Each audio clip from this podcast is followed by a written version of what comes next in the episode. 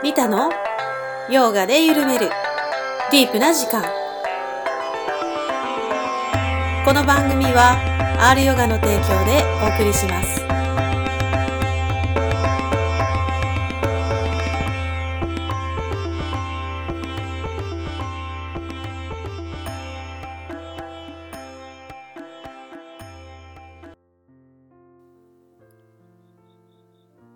お元気ですか？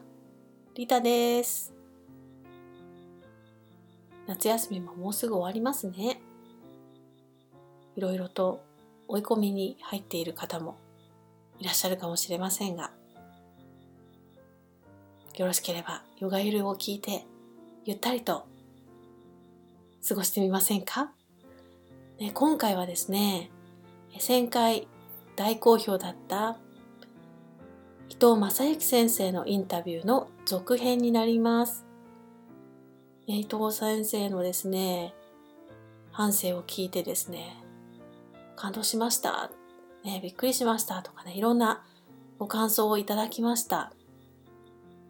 で今回はね、その翻訳、ヨーガスートラの翻訳秘話の方をね、お聞かせいただきます。これもレアですよ、めちゃくちゃ。そしてね、伊藤先生がスートラで好きな部分とかね、そういったお話も聞けますので、ぜひぜひ最後までお楽しみください。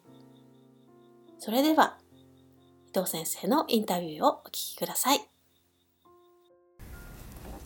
はい、それではね、えー今回の1000回の続きということで、ヨーガスートラ翻訳者の伊藤正幸さんに、正幸先生にお話をた伺います。今日もよろしくお願いします。よろしくお願いします。お願いします。はい、引き続き。引き続き、はいでは、グゼイン秋田翔吾。あ翔吾さんよろしくお願いしますはい。前回はねディープな、えープロフィールの部分をですね教えていただきましたはいね、、なかなかと語らせていただいて、なかなか聞いていただく機会ないのでありがたいんですよね、いやこちらこそですいや、すごいというか、オープンに語っていただいて。駆動者の先輩として、いいやすごいなんかためになるという。か。ーそんなことはない。私もまだまだだなと非常に。本当にちょっと謙遜いたします。えーっと前回は、うん。あのまあ先生のそのいろんなスピリチュアルまあお正ラジニーシームーブメントであったり、まあ瞑想、うん。そして、えーヨガとの出会いで、うんいろいろ聞かせていただきました。はいで、えっとまあ、最後にヨガ哲学を先生が教えられる立場になって、その中で、えーこのですねグレゴール・メールさんの、えーヨーガスーパーの解説本に出会われたというところまでお話を伺いました、はい。では、えーと今回はですね、えーこの本の翻訳に関わるですねことを伺っていきたいと思います、はい、この本あのリエさんはうん。分かるって言いましたけど、先生も何がこんな分かりやすいのないと。おっしゃいましたけど私はかなりこれは手こずるす、うん、結構自分ではリテラシー高い方だと思うんですけど、いや最初は分かんなかったですよ。でもやっぱり実践をやっていくにあたってこのヨーガスートラを中心に置いてやっていったらうん。分かっていったっていう感じです。はあー。うん。そうそういうのがあるんです、うん。まああの今回は私一般読者の 代表として あのでも本当に多分これ原文自体が難しいと思うんですよね。英語英語というかね。英語、うん。その英語自体というか、はい。英語が取り扱ってる概念。あーそうですね。思想とか、はい。はいそういうあたりが難しいと思うんですけど、はい。あのでも先生が前回お話しされた通り、はい。そのインそのバックボーンであるインド哲学とか、はい。まあ、インド思想、はい。ヒンドゥーの哲学っていうのは、はい。先生はお勉強されてこなかった、そうですねしてないですね、だからどどうやってこのこの難しい難解な本をあのそこから翻訳できたのかなって、うん。素直にああそうですね。あのアカデミックで勉強してないということなので、うん。一般の方よりはそれは詳しいと思うんですね、はい。でそのラジニーシっていう人もあだこうだっていろいろ話すって言っても、一応あのインドのジャバルプール大学っていうところの哲学教授なので、うんうんうんうん。あのそういうのがこう仕入れてたり、でまた10代に戻りますけどそのあの工事現場で働いてたりした後名古屋に一時期戻ってた半年間ぐらいは、うん。まあ、たまたま名古屋で知り合ったこうインド人の哲学の先生から、うん。あの1対1で1週間に1回哲学のことをってたりとか。だ個人的にはそういうのはあったんですね。ど。でただヨガスートラだけはやっぱり迫田先生の中心に読んだんですけど、なかなかその言葉遣いなのかなんかお訳すこの用語が日本語がまあ難しくてよく分からなかったりしてでもやっぱりそれ繰り返し迫田先生のもだし英語のあのヒマラヤンインスティテュートだったかななんかのものとかこういろんなものをこう読んでた時にある時ああこういうことかという感覚になったとしか言えないですね。うんででこのグレゴール・メールさんの読んだ時にはもうこうスラスラっていうかあの単語でねわからない単語があったかもしれないんですけど、うんうん、あこれはあのそうだよねという形で読めました。あまあ、もうやっぱりあのいろんなあのスピリチスピリチュアリティ文化に触れてる中で、はい、まあ、その理解できるヨガスートが理解できる、まあ、措置はもうその時点で先生にあったというで、はい、そうですね。あのなんでそれこそ秋田さんの方にお聞きたいぐらいで僕からすると、はい、グレゴール命令式の理解だと僕はしっくりくるんですね、うん、でその迫田先生とか他のいくつかの解説だとちょっとそれだとなんか僕にとってはなんかよくわからないままだという箇所はあるんですよグレゴール・メイさんの心理学に引き寄せたようなのなのかこう英語としてのフラットな言語で扱ってるのだと分かるなというのがより正しいかもしれないですね。えー、グレゴール・メイさんが分かりにくいというんじゃなくて、うん、本気出さないと分からないというだけ、うん、あのどっちかっていうと、えー、特にこのインテグラルヨガは読み物として読めますよね。はい、あそうですね。はい、あの、まあ普通にサラサラって読んで、はい、あいいこと言ってるな。うん迫田先生は、まあ、あの分からない部分はありますけど、はい、まあ、解説が短いので、はい。まあ、そそういう意味で読みやすい。はい、このグレゴル・メレさんの方は、うん、私はもうビンヤーサの原点を読んで、うん、それと照らし合わせれば分かるとかいう感じで、うん、なんかこれ単体うんこれ単体でも分かるんですけど、うん、うん本当に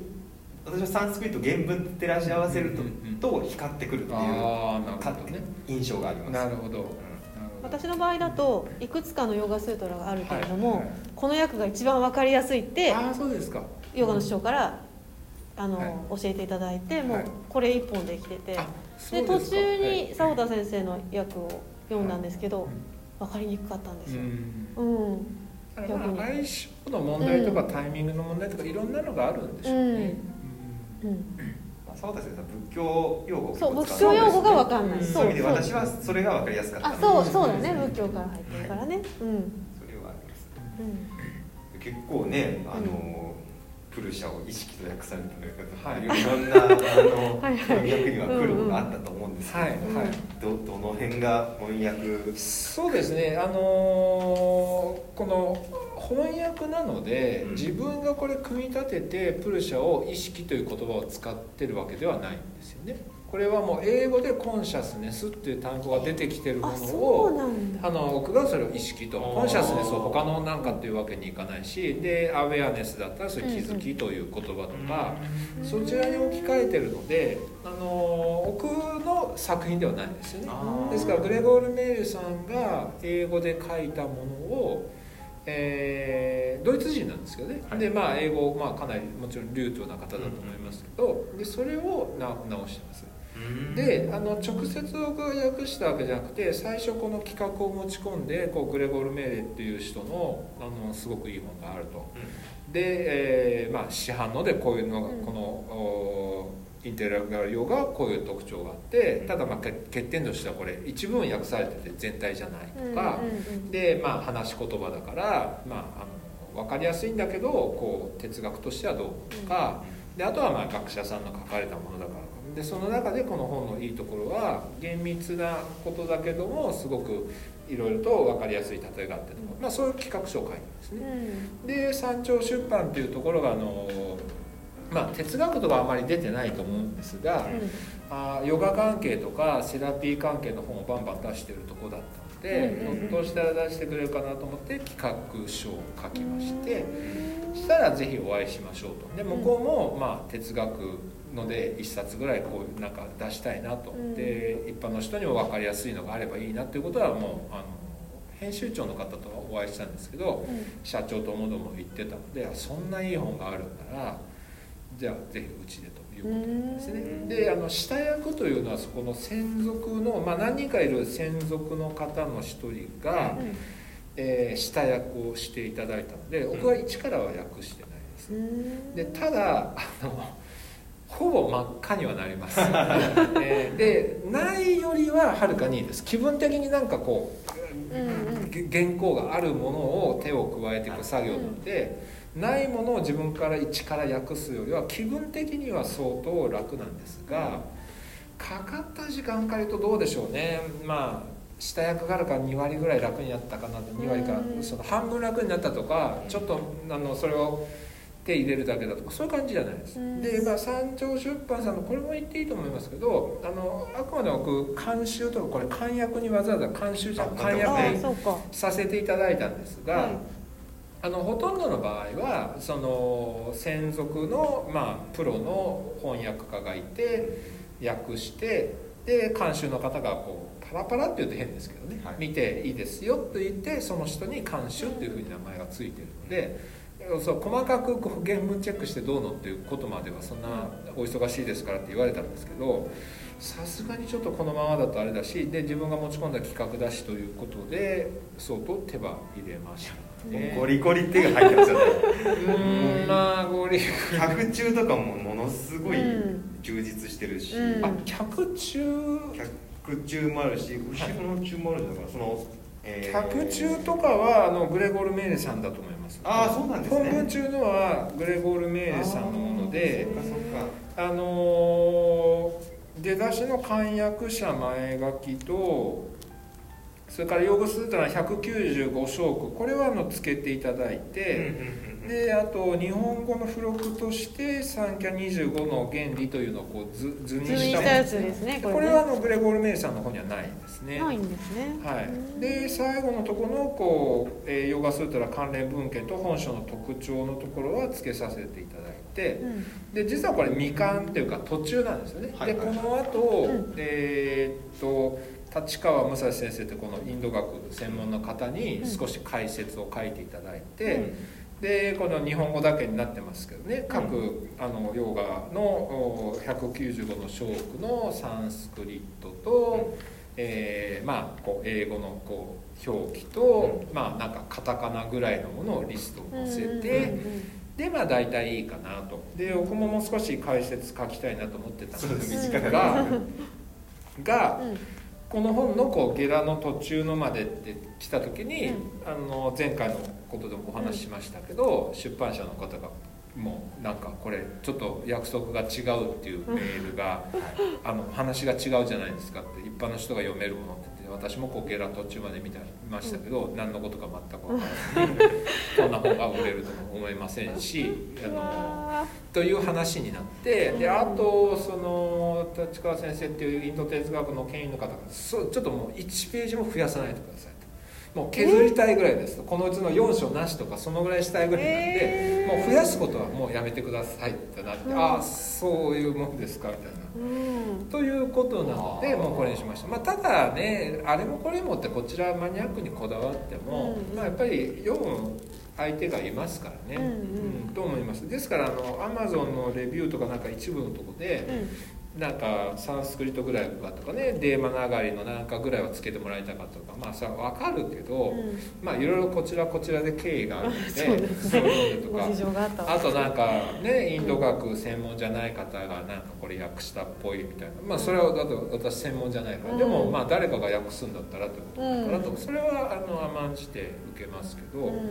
そういう形でできましたね。ですからそのこの詰めてで、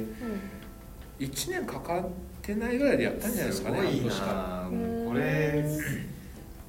僕はようやくさんようやくさんだと思いましたからね これ見た時に。いやいや僕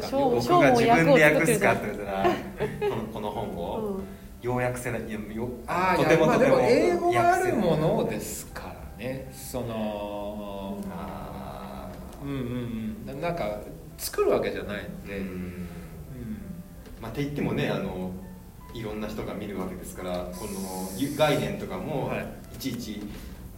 それこそサンスクリット分かってないとなんかとんちんかなこと書いてしまう可能性が。ああいやですんである可能性もありますね。で先ほどから名前出してます。で私にとってすごく幸運だったのが、うん、あの今は所属が文学愛知学院大学文学部、えー、宗教文化学科に今年の4月から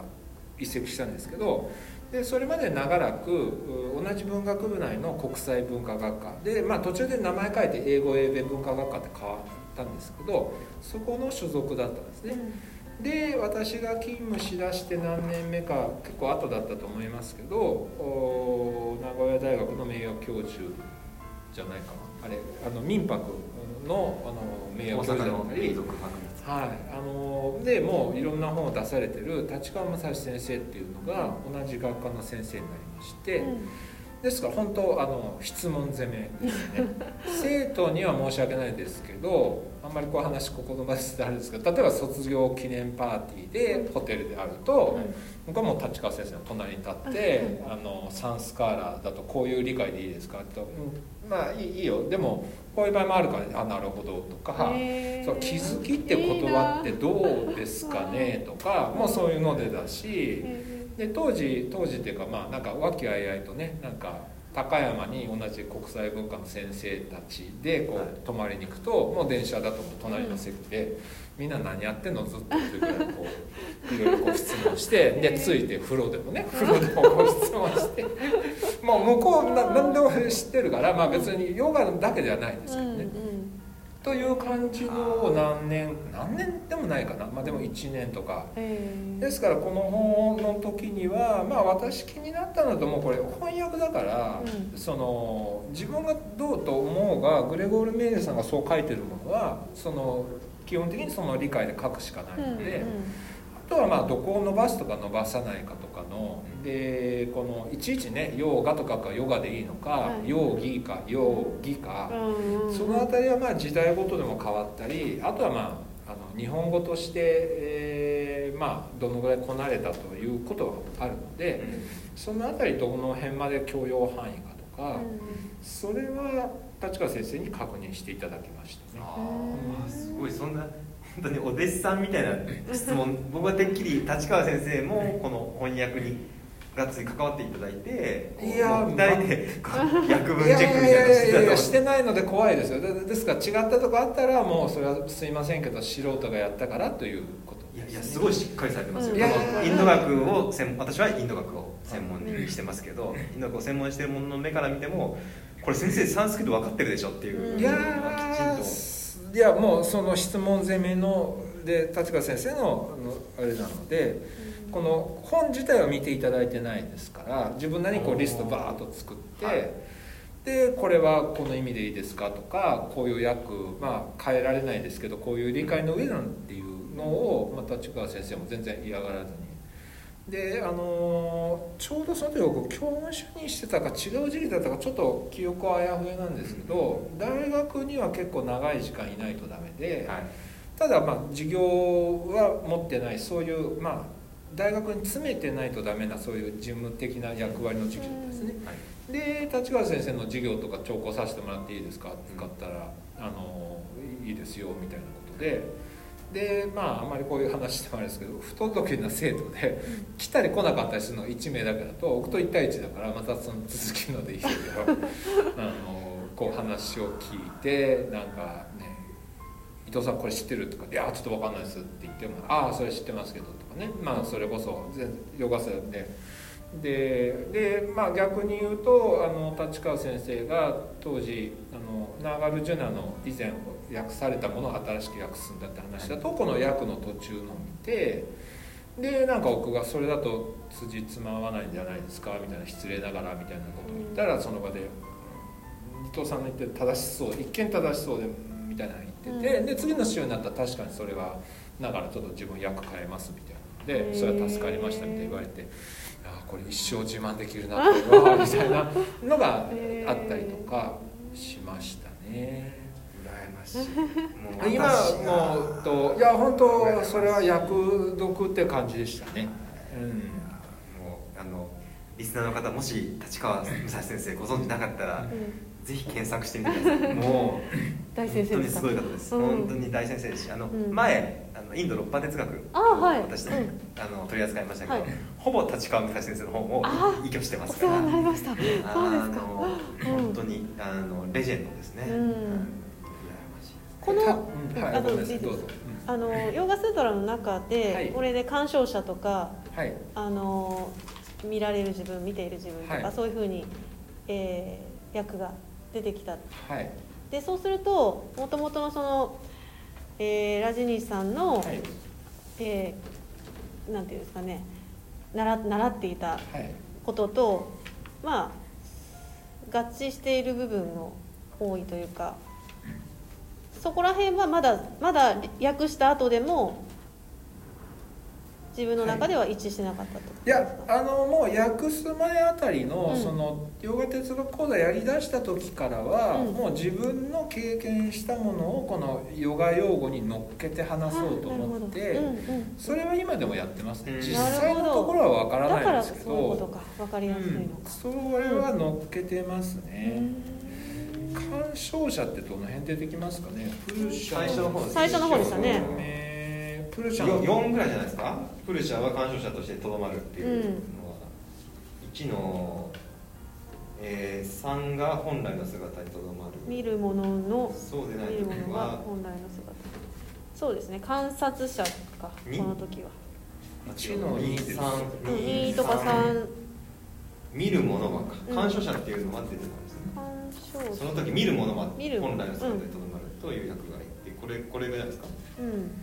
そうですね。うーん。かなり前に訳したのでねあ見るものは CER になってますね。ですね。CER になってますね、ううん。鑑賞っていう言葉はないのかな？鑑賞者は多分あれだと思いますけど佐田先生の役だと思います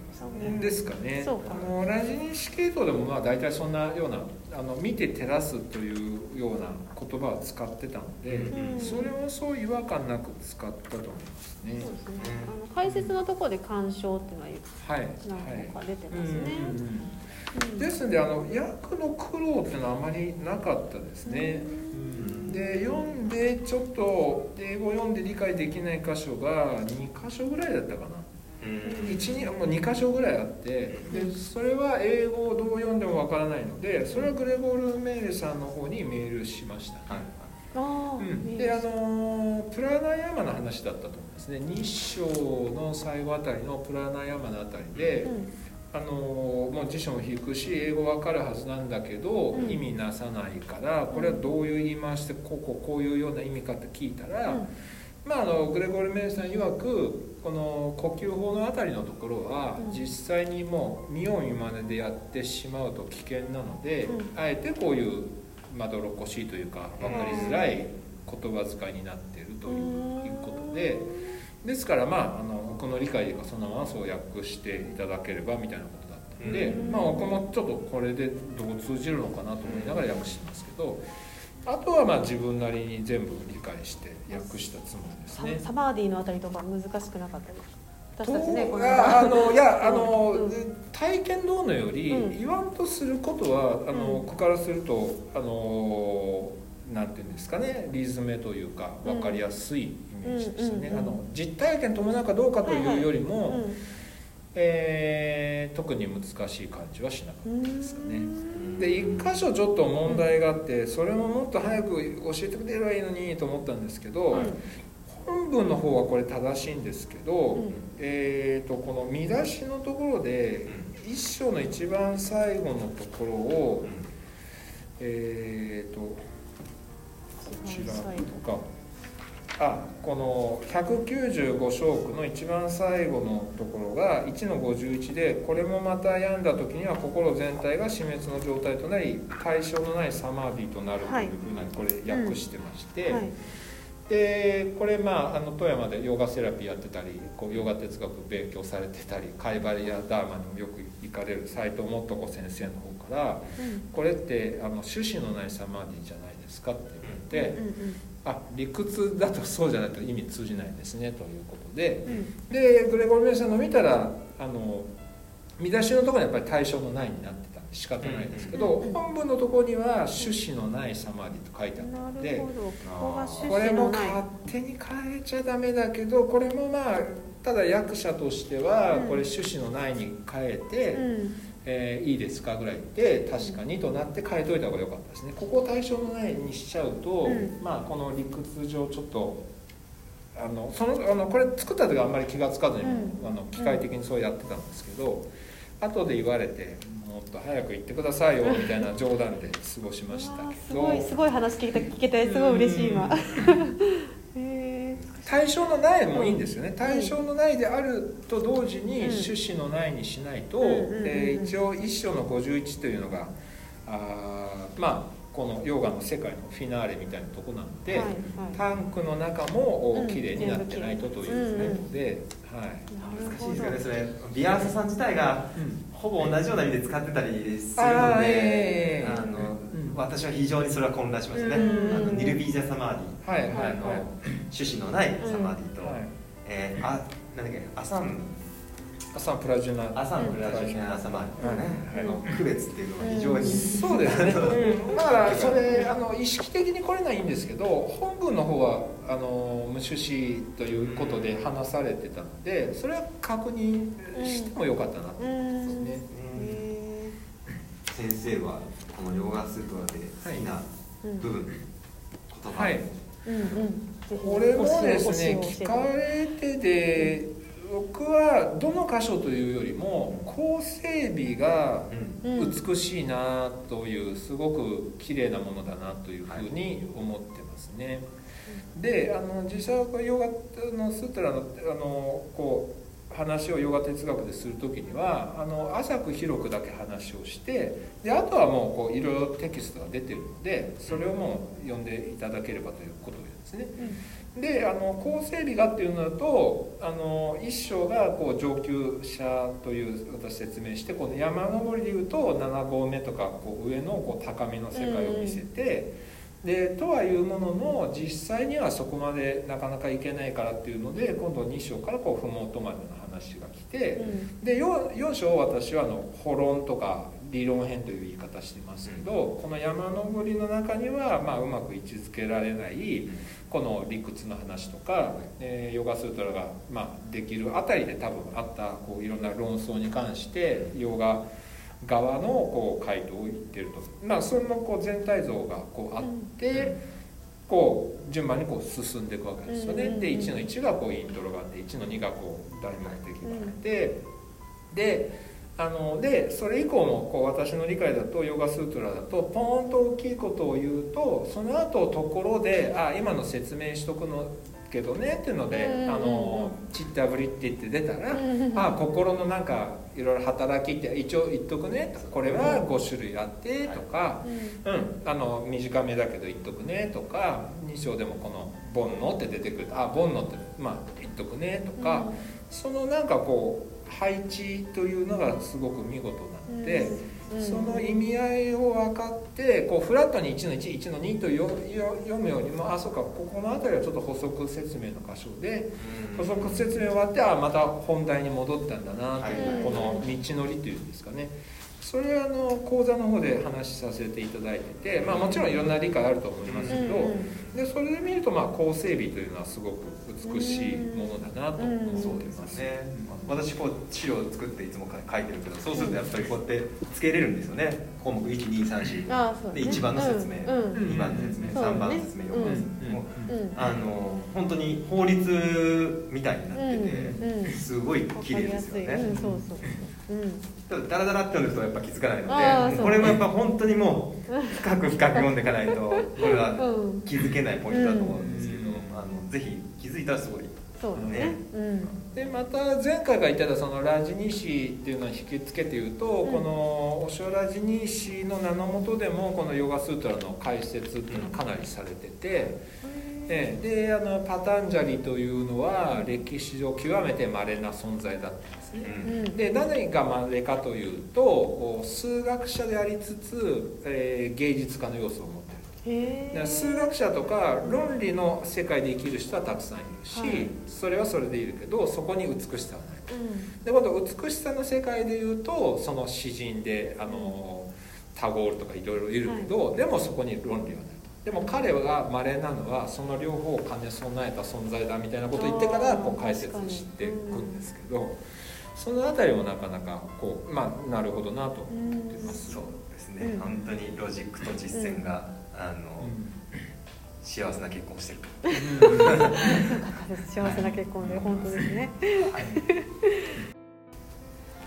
はい、ではね伊藤先生に直接ね、えー、ヨガスートラで一番好きな箇所を教えていただけますか？はい。あの1個だけ選ぶって本当に難しいんですけどね、うん、いくつか選びたいんですけど、うん、まああのざっとだけ言っていくと、まあ、1の2まあ大目的ですからね。心の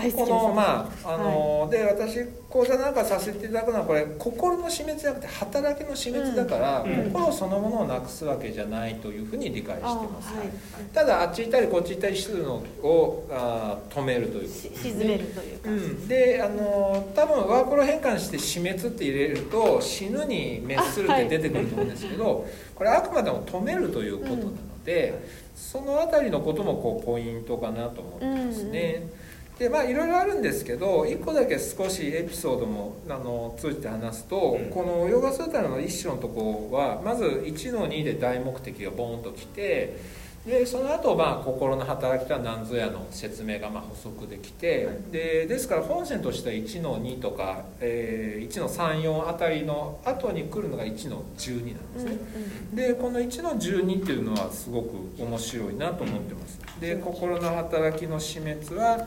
実践と利欲によって起こると出てます。でこれ何が面白いかというとこれも完全な受け売りなんですけど佐保田鶴司先生の、えー、洋画禅道友会というのは京都にありまして、はい。で佐保田先生、まあ、亡くなってた後山口栄翔先生っていう、まあ、インド哲学ご専門の方がその代表されてたんですね。でもうお亡くなりになりましたよ。当時88歳とかそのぐらいのご高齢だった時にお話を伺ったらこの1の12の話になって、うん、でまあ88歳ご高齢の方がゆっくりゆっくりとこの1の12を見るだけでもこのパタンジャリというのが並々ならぬ知恵のある方だとお察ししますみたいなそんな話なんですよね。でそれ何かというと、うん、実践と利欲だから、実践、えー、ですからプラクティスディタッチメント、うん、この2つを「と」で「アンド」が入ってるのがすごいみたいな話で、うん、でそれで40分とかずっと話されてて、うん、まあね23分でようやくできるのと思ったんですけど まあ要は。確かに実践実践実践でもダメだですよね、うん、この欲望を持って悟ってやろうとかなんとかでやろうでもダメだし、今度利欲でもう私全て分かったからもうこのままでいいんだというただ手放すでもダメで、はい、この絶妙な続けてプラクティスなんだけどでもなんかそれで何かを成し遂げたいなんかではないというこの利欲ちょっと欲望から離れるとこれを安堵で結んでるのが並々ならぬみたいなでで言われてみたらまあ確かに両方同じとこで言ってるのはあまりないかなと。でもこれってあの1の12ですから、うん、先ほど言いましたような内容で言うと上級になると思うんですよね、うん、ですからこれほぼできないんだけど、うん、ただこれは絶えず心に留めて修行なり日常生活を送るべき何かかなという意味ですごく重要だと思ってますね。でそこで話で言ってるのはこの利欲じゃあ利欲でプラクティスするって何かというとこれもまあ私の勝手な理解で言うと。えーまあ、結果を気にせず行うと、はい、目的的に行わない、うんうん、目的のための手段にせずにやっていれば、うん、それはまあ利欲って言っていいんじゃないかなという説明はしてます。ただやるってことですね。そうですね、うんうん、だからやってることが楽しいから、うん、ですから、ヨガのマットに座れるかもしれないし、まあ瞑想というかこう落ち着いて、まあなんか風を感じながら座っていることが居心地いいし、まあそれでなんか心が無になろうがわざわざしようがまあそういう時間が自分にとって大大切だし、うん、心地いいんだということなら多分利欲って言っていいんじゃないかと思いますね、うん。うん、狙ってないですもんね、うん、そういう何かをね。ででいやそんなこと言ったってでもみんな痩せたいから始めるんじゃないですかとかね。まあ出だしはね、あのとかそれこそ今のでなんか悩み苦しみがあるから始めるんじゃないですか。それはおっしゃる通りでただ向かうべきものとしてここの段階でこう定めてずれたらまた修正すると。いう意味ではあのすごく日常にも役立つという意味でおすすめだし自分もまあなかなかできないですけどこうバランス取るそういうふうには思ってます。でここの箇所で言えばあのバガバッドギーターでの中でのこのカルマヨーガというを、結果を気にするものはアバラではあるとか、まあ同じような話ですよね。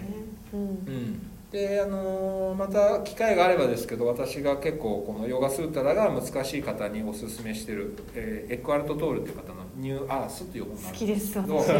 それはあります。で その中でもほぼ同じようなことで現実をこう受け入れる、はい、で受け入れたうちの一部を楽しむ、うん、楽しむ物事の一部をこう情熱を燃やすということで、まあ、あのこの状況を目的のための手段にして台無しにするなみたいなこともやっぱり話で出てきてるので、うん、その辺でも言い回し違いますけどすごくいい言葉だなと思っています。いいですね。言われないと割とここは飛ばしちゃいますよね。その後ろのね実践と利欲の具体的な説明の方に目がいっちゃうそうですね。私もそうあれでその山口栄翔先生がお話聞いてへえこんこんなとこの塔があるだけで全然違うなっていう、へえと思って面白かったのもありますね。そうですね。なんかある種中道中道仏教の中道に、そう中道、うん、そうですね。共通するような。まあ、あとは、えー、1の33が慈悲の話で、うん、あれもまああのヨガスーターだとどっちかというとこうちょっと味気ないというかこう機械的というかそういう面もあるかなとは思うんですけど、まあ、一応これ、あのずっと流れがあるとするとその195あるうちで真っ先に挙げてる実践何かというとまあ「オウム」という言葉を唱えるというのは入れてもいいかとですよね、はい、で、まあ、それを入れたら2番目。あるいはそこのセクション除くと、一番最初に言ってあげてある実践が慈悲記者、まあ、いわゆる思いやりの瞑想の話なので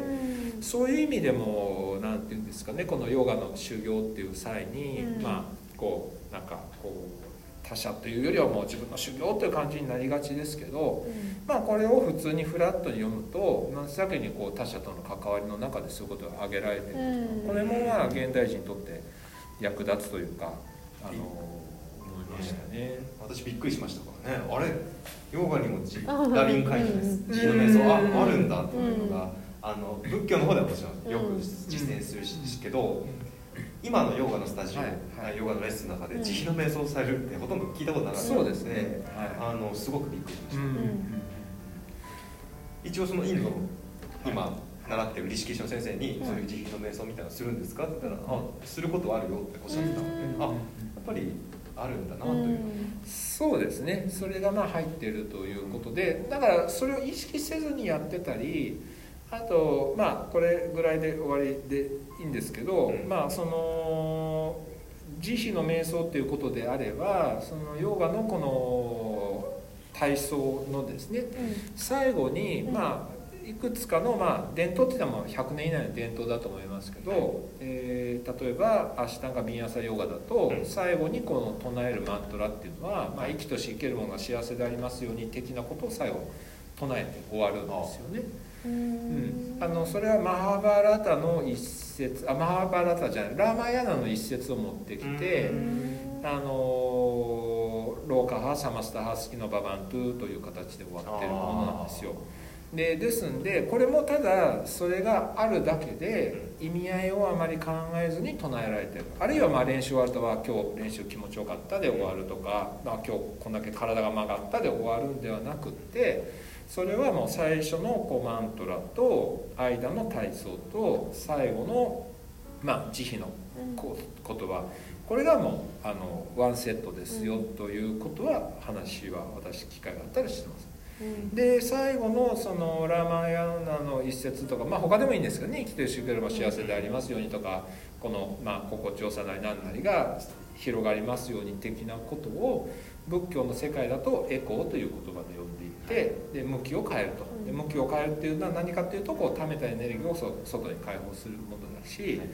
まあ、あの日本のまあ伝統というところもあるかもしれないけどということで、まあ、その自分だけではなくそれが広がってということででその素晴らしいものがもうヨガの体操の最後のところにもあるので。それはもうぜひ使ってくださいと。で僕はちょっと強めに言ってますけどね。指導者養成講座では厳しいようだけどで申し訳ないけど僕はそれがないとヨガは体操でヨガの名前は名乗ってほしくないぐらいに思う。素晴らしい。最高です。いや大げさめに言ってますけどねいや本当そうですねで、えー、じゃあ今までやったのはヨガじゃないんですか？うんヨガではないですね、うん、でも体鍛えられて呼吸も深くなっていいじゃないですかと、うん、でヨガというからにはあるいは仏教が仏教たるからにはやっぱりエコーでで日常生活が本番なんだしでそこで向きを変えてということだから、うん、で別にそれ宗教っぽいんであれば皆さん今日お疲れ様でしたと今日残りの一日で皆さんと周りの人たちがあのお元気でお過ごしくださいでもいいしその向きを変えるという方向転換がポイントだからということ。を言ってますがこの33ってまさにねなんか僕が現代風に付け加えたというよりちゃんとヨガスートラのまあ少なくとも今から1500年とかもうちょっと前からあるもので。最初のプラクティスどれですかって言ったらそれは1個目か2個目に実際出てきてるわけですからね、うん、50あるプラクティスのなんか38番目にこんな言葉ありますって話じゃないので、うん、このままあまあそれをこう重視するというかで日常に落とし込むといいんじゃないですかという話はさせてかった話入れてます。最後に必ず。あ嬉しい伊藤先生に習習ったなわけじゃないです。ヨガの先生はもう皆さん入れてらっしゃるんでしょうね。幸せですね。うん幸せですね。本当にそういうヨガが広がってくれるの嬉しいです、まあ、ちょっとしたことですしね、はい、あのまあの実利的なのになっちゃうますけど、うん、また機会があったら私その幸福学とかあのポジティブ心理学っていうのをやあのそういうのをちょっと勉強したりもしてるんですけど、うんそうすると要は、えー、自分を大切に生きてて自分とやってる人の方がなんか幸せそうだけど他者への思いを持ってる人の方がこれはもう実証研究でより幸福度が高いっていうことになってるんで。だからもうそういう実利的なところを変な道徳心じゃなくて取ると言ってもやっぱりその向きを変える練習しといて損は何もないですよということを言ってます。なんか無理やりそんな変な宗教がかってて私だけで幸せなのにいやいやそそういうレベルじゃなくなるあのプラクティスだからと思ってますね。ねマインドフルネスも最近マインドフルネスコンパッション、ねすごくその言葉をよく耳にするようになってきましたし、実践される方も増えてきましたけど、それはもう古代からの英知であり実際にこう効果的な手法ですね、いいですね。いやすごい胸がいっぱい胸がいっぱい。今日の今日のね 収録の最後に本当に素敵な世界が変わるな。いただいたかと思います、はい。本当にちょっと長時間にわたってしまいましたけど、はい、お忙しい中本当にありがとうございます。本当に。またぜひね、はい、あのお話聞きたいなっていうテーマが。聞きたい。大きなのが残ってますので、はい、あのこれにこれに。するこれにこれに本当に。伺えたら大変嬉しい、嬉しいです、はい、も楽しかったです。ありがとうございました。ありがとうございました。伊藤先生でした。ありがとうございました。またお願いします。しょうもさんもありがとうございました。はい。ありがとうございました。レイさんお疲れ様です、はい、またお願いしますはい伊藤先生。